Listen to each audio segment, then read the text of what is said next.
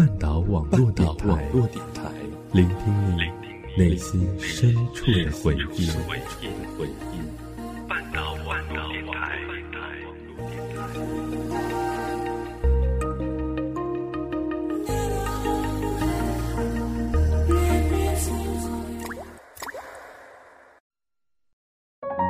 我们都在故事里感悟真谛，我们都在故事里懂得人生，我们都在故事里学会成长。你的故事，我的故事，他的故事，你的故事，我的故事，他的故事。这里是我们的故事。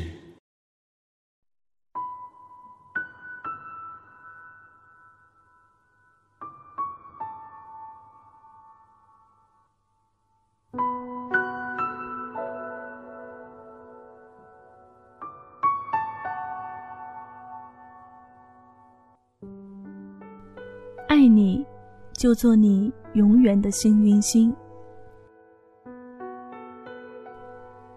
欢迎大家走进半岛网络电台，这里是故事吧，我是半岛网络电台实习主播林轩。有关半岛网络电台的更多节目以及最新动态，欢迎大家在新浪微博搜索“半岛网络电台”关注我们，同时还可以订阅我们的微信公众平台。半岛 FM，获取节目更多文案和歌单。接下来的时间，敬请聆听今天的故事。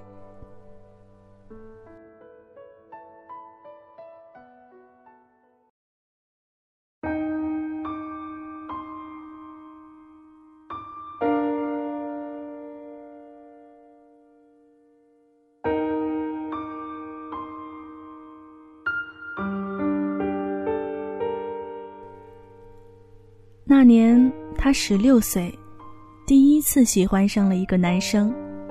他不算很高，斯斯文文的，但很喜欢踢足球，有着一把低沉的好嗓音，成绩也很好，常常是班上的第一名。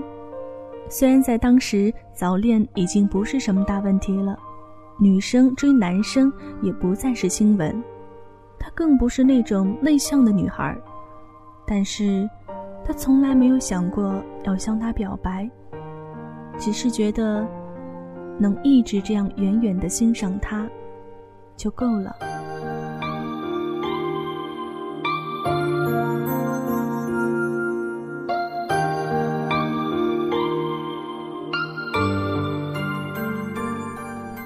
那时，他常常会在路上碰到他，打声招呼，高兴个半天。常常放学也不回去，而是上运动场一圈又一圈的慢跑，只为了看他踢球。他还学着叠幸运星，每天在那小纸条上写一句想对他说的话，叠成小幸运星，快乐地放在大瓶子里。他常常看着他想，像他那样的男生，应该会是喜欢那种温柔体贴的女孩吧。那种有着一把乌黑的长长直直的头发，有着一双水汪汪的大眼睛，开心的时候会抿嘴一笑的女孩。她的头发很乌黑，但只短短到耳际边。她有一双大眼睛，但常常因为大笑而眯成一条缝。她常常照着镜子想：如果有一天……她成了那种女孩，他会不会喜欢上她呢？但想归想，他还是每个月都跑去理发店，把稍微长长一点的头发剪短到耳际边，还是一遇到好笑的事情就哈哈大笑起来，笑得眼睛眯成一条缝。他十九岁，考上一所不算很好。但也不差的大学，他正常发挥，考去了另外一所城市的重点大学。他坐着火车离开这个生他养他的小城时，浮上心头的，是他点点滴滴与他的回忆。大学生活是以二十几天艰苦的军训生活拉开帷幕的。晚上临睡前，其他女生都躲在被窝里。偷偷打电话跟男友互诉相思之情。她好多次按完那几个熟悉的数字键，始终没有按下那个呼叫键。十九年来，第一次知道了什么叫思念。原来，思念就是一种可以让人莫名其妙的掉下眼泪的力量。四年的大学生活不算太长，活泼单身。好事者问起原因时，他总淡淡一笑，说：“学业为重嘛。”他也确实在很努力的学习。只为了考他那所大学的研究生。四年来，他的头发不断变长，他没有再剪短。一次旧同学聚会时，大家看到他都眼前一亮。一把乌黑的、长长直直的头发，水汪汪的大眼睛因恰到好处的眼影而更显光彩。白里透红的皮肤。时不时抿嘴一笑，都认不出这是昔日的小活宝。他见他时，也不禁心神一动。但当时他的手正挽着另一个女子的纤纤细腰，看着他身边那个比自己更温柔妩媚的女子，很好的掩饰了心里的一丝失落，只淡淡对他一笑。说：“好久不见了。”他二十二岁，以第一名的成绩考上了他那所大学的研究生。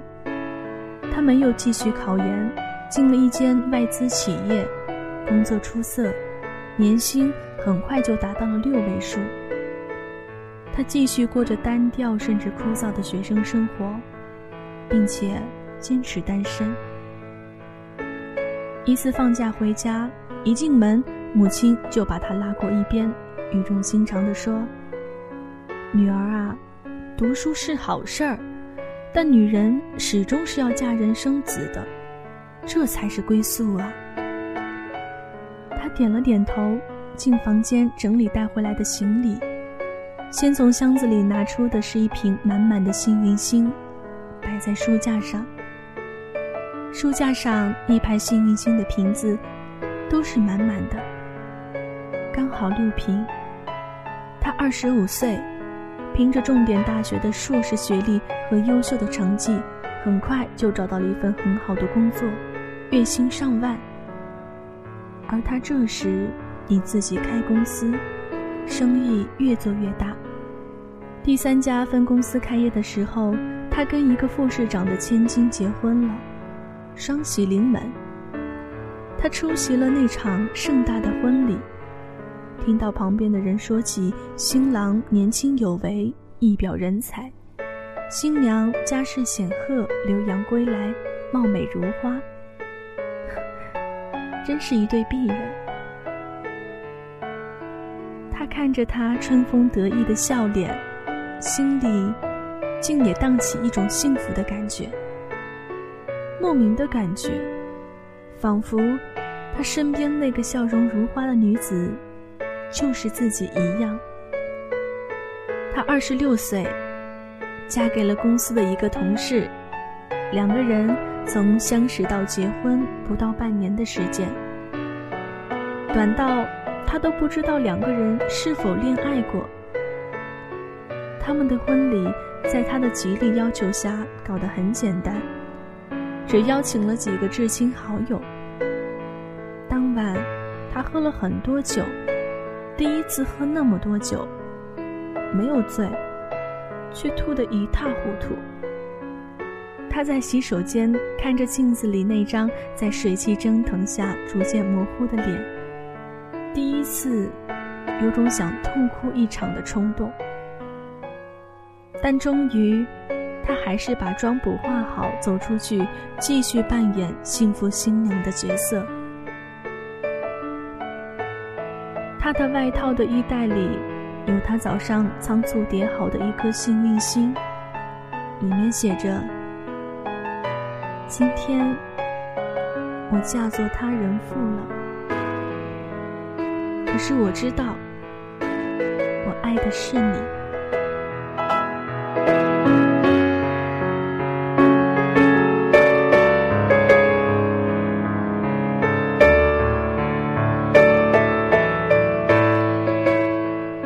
他三十六岁，过着平静的小康生活。一日，在街上巧遇旧同学，闲聊起他，竟得知他生意失败，沉重打击后，终日流连酒吧，妻离子散。他在找了好几天之后，终于在一间小酒吧里找到他。他没有骂他，只是递给他一本存折，那里面是他所有的积蓄，然后对他说。我相信你可以从头再来的。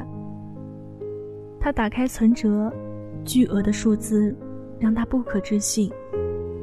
那些所谓的亲朋好友，在听到他说了“借钱”两个字，就冷眼相向，避而不见。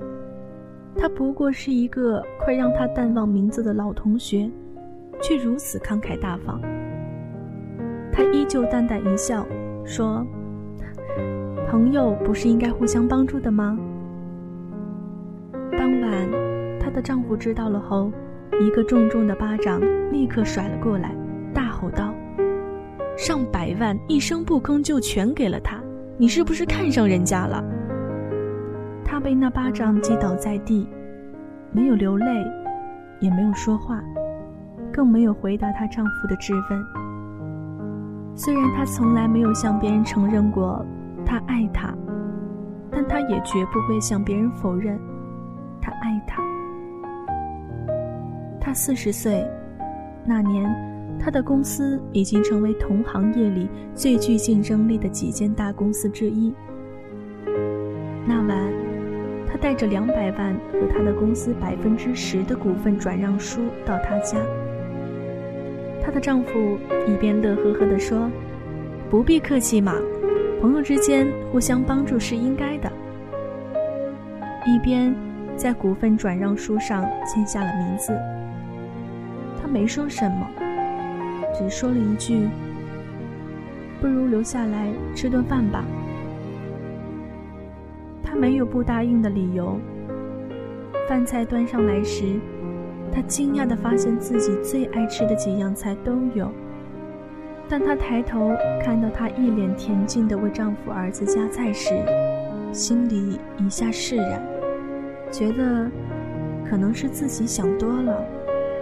临走的时候，他从口袋里拿出一张请帖，笑笑说：“希望你们到时都可以来。”他以为是他又有分公司开业，不以为然，接过随手放在沙发上。送走他，转身回厨房洗碗的时候。突然听到她丈夫大声地说：“人一有钱就风流。”这句话果然没有错。看你这个旧同学这么快又娶第二个了。他的手一颤，被一个破碗的缺口划了一下，血一下子冒了出来，一滴接一滴，不停的往下滴。他看着那片泛着绯红的水。突然想起十五年前那个笑容如花的女子，那身婚纱，似乎就是这个颜色。她五十五岁，一天突然在家里昏倒，被送去医院。一番检查后，医生脸色沉重，要把她的丈夫叫到一边说话。她毕竟是个聪明的女人，叫住医生。他很认真的问：“我还可以活几天？”三个月。电影里的桥段用的多了，没想到真应了“人生如戏”这句话。执意不肯住院，他回到家里，开始为自己准备后事。一个人活了大半辈子，要交代的事情多着呢。收到信息的亲朋好友纷纷赶来见最后一面，他是最后一个。他躺在床上，已经开始神志不清。但一看到他手上那颗幸运星，立刻清醒了过来，似是回光返照。这是给我的吗？他指了指那颗幸运星，脸上竟露出一丝笑容。他连忙回答：“嗯，是是啊，这是我带来给你的。真是无心插柳。这不过是他刚出机场时碰到那个被红十字筹款的小女孩送的。他当时急着来见她，接过来都没有看清是什么东西，就赶着上车了。一路握着也不知觉。他接过那颗幸运星。”紧握着放在胸前，好一会儿不放。终于，他指了指旁边的桌子，那上面也放了一颗幸运星。那是他昨晚花了一个多小时才叠好的。缓缓对他说道：“在我以前住的房子里，还有三十九罐幸运星。等我火化的时候。”你把那些连同这两颗和我放在一起，好吗？他还没来得及回答，他已经合上眼睛，一脸安详。他按照他的遗愿，把那些幸运星撒在他的身上，三十九罐，不小心滚落一两颗在地，也没有人发现。他转身要走的时候，忽然发现地上还有两颗，捡起来，他想，算了，就当是留个纪念吧。他七十岁，一天，他戴着老花眼镜在花园里看书时，四岁的小孙子突然拿着两张小纸条，兴冲冲地跑到他面前，嚷道：“爷爷，爷爷，教我识字儿。”扶了扶眼睛，看清第一张小纸条上的字：“杰，你今天穿的那身蓝色球服很好看哦。还有六这个号码，我也很喜欢。”他皱了皱眉，问孙子：“这两张小纸条，你是从哪里找来的？”“这不是纸条啊。”这是你放在书桌上那两颗小星星啊！我拆开它，就发现里面有字了。他一愣，再去看那第二张小纸条。姐，有一种幸福，是有一个能让你不顾一切去爱他一辈子的人。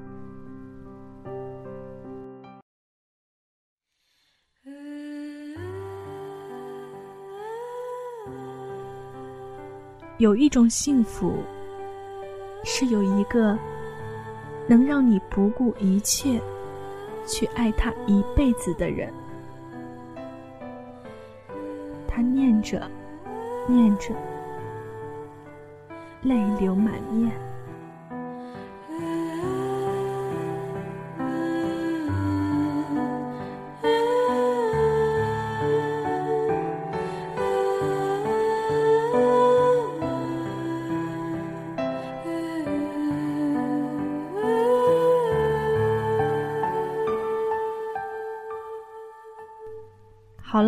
本期的故事吧到这里就要结束了。这里是半岛网络电台，聆听你内心深处的回音。我是实习主播林轩，我们下期节目不听不散。